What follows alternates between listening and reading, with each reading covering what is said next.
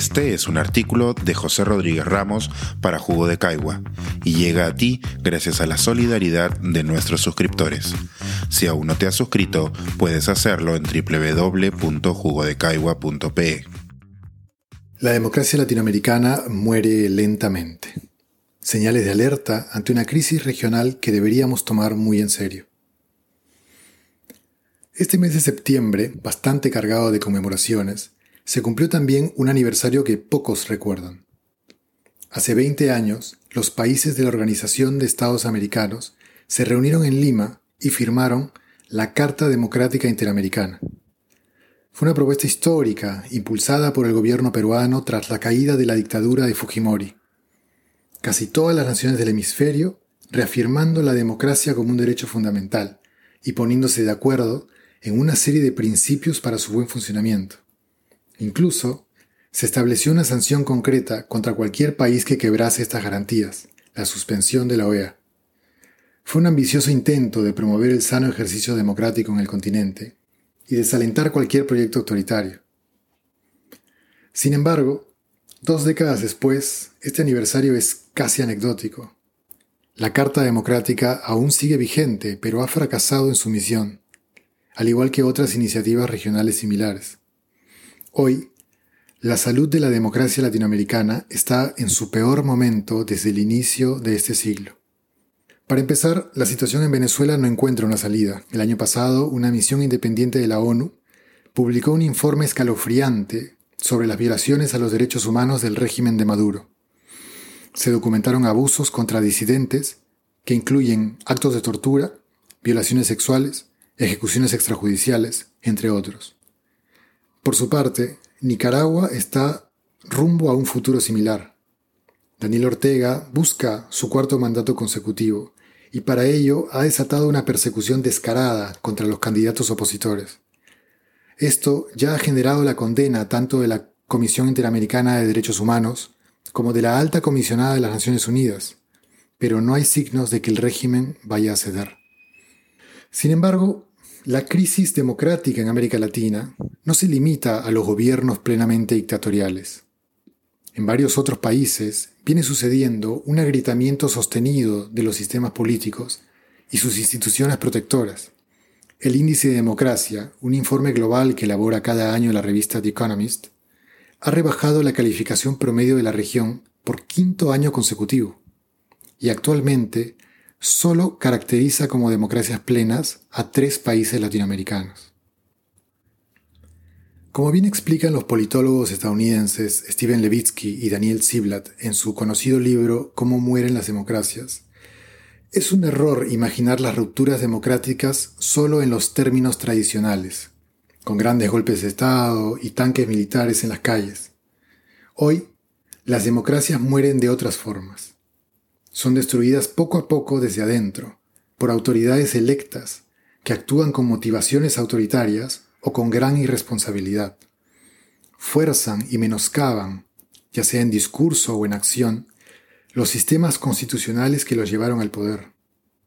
Es un fenómeno global, y es precisamente lo que viene sucediendo a lo largo de nuestro continente. Gobernantes y políticos en general, de ambos lados del espectro ideológico, pisotean las normas de juego y avanzan sobre las instituciones en sus cruzadas contra sus oponentes, reales o inventados. Cualidades necesarias en una democracia saludable, como la mesura en el ejercicio del poder y el reconocimiento del rival como un actor válido, han sido reemplazadas por una beligerancia constante, la radicalización, el irrespeto de libertades fundamentales e incluso la tolerancia a la violencia ya sea que hablemos del avance ultrapopulista de Nayib Bukele en su sometimiento de las diferentes instituciones en El Salvador, o las abiertas amenazas contra la Corte Suprema y el sistema electoral brasilero por parte de la extrema derecha de Bolsonaro, ya sea que nos refiramos a la aparición de peligrosos candidatos antisistema en países como Argentina, o la canibalización del sistema político peruano. El fenómeno de fondo, en buena parte, es el mismo. El caso peruano es uno de los más particulares. Las embestidas contra el funcionamiento democrático y constitucional no han venido de una única persona o grupo político. Ha sido más bien una destrucción colectiva.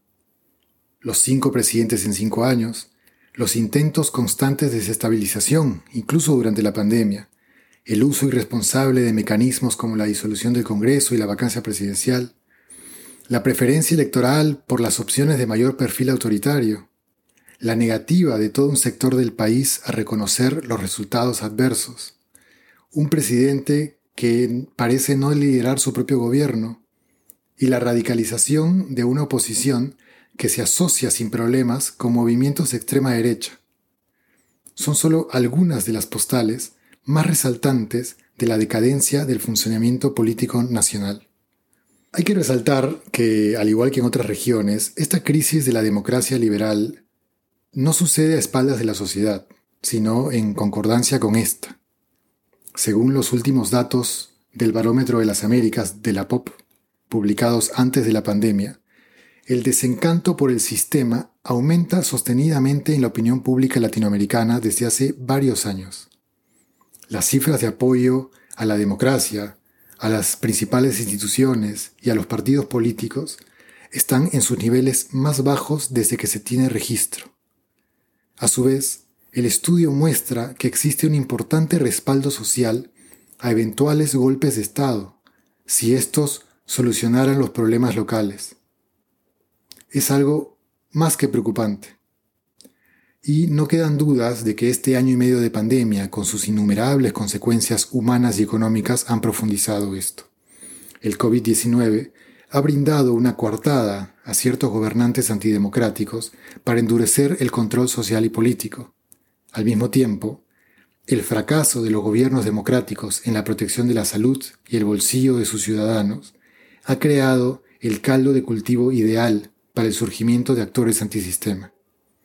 Es tiempo de aceptar que la crisis democrática en América Latina no es una preocupación futura o hipotética, sino algo que en muchos casos ya estamos viviendo. Las graves señales del requebrajamiento estructural están ahí. Pasarlas por alto, mientras se sigue alentando la polarización y las prácticas autoritarias, nos está llevando en un camino del cual será muy difícil regresar. Este es un artículo de José Rodríguez Ramos para Jugo de Caigua y llega a ti gracias a la solidaridad de nuestros suscriptores.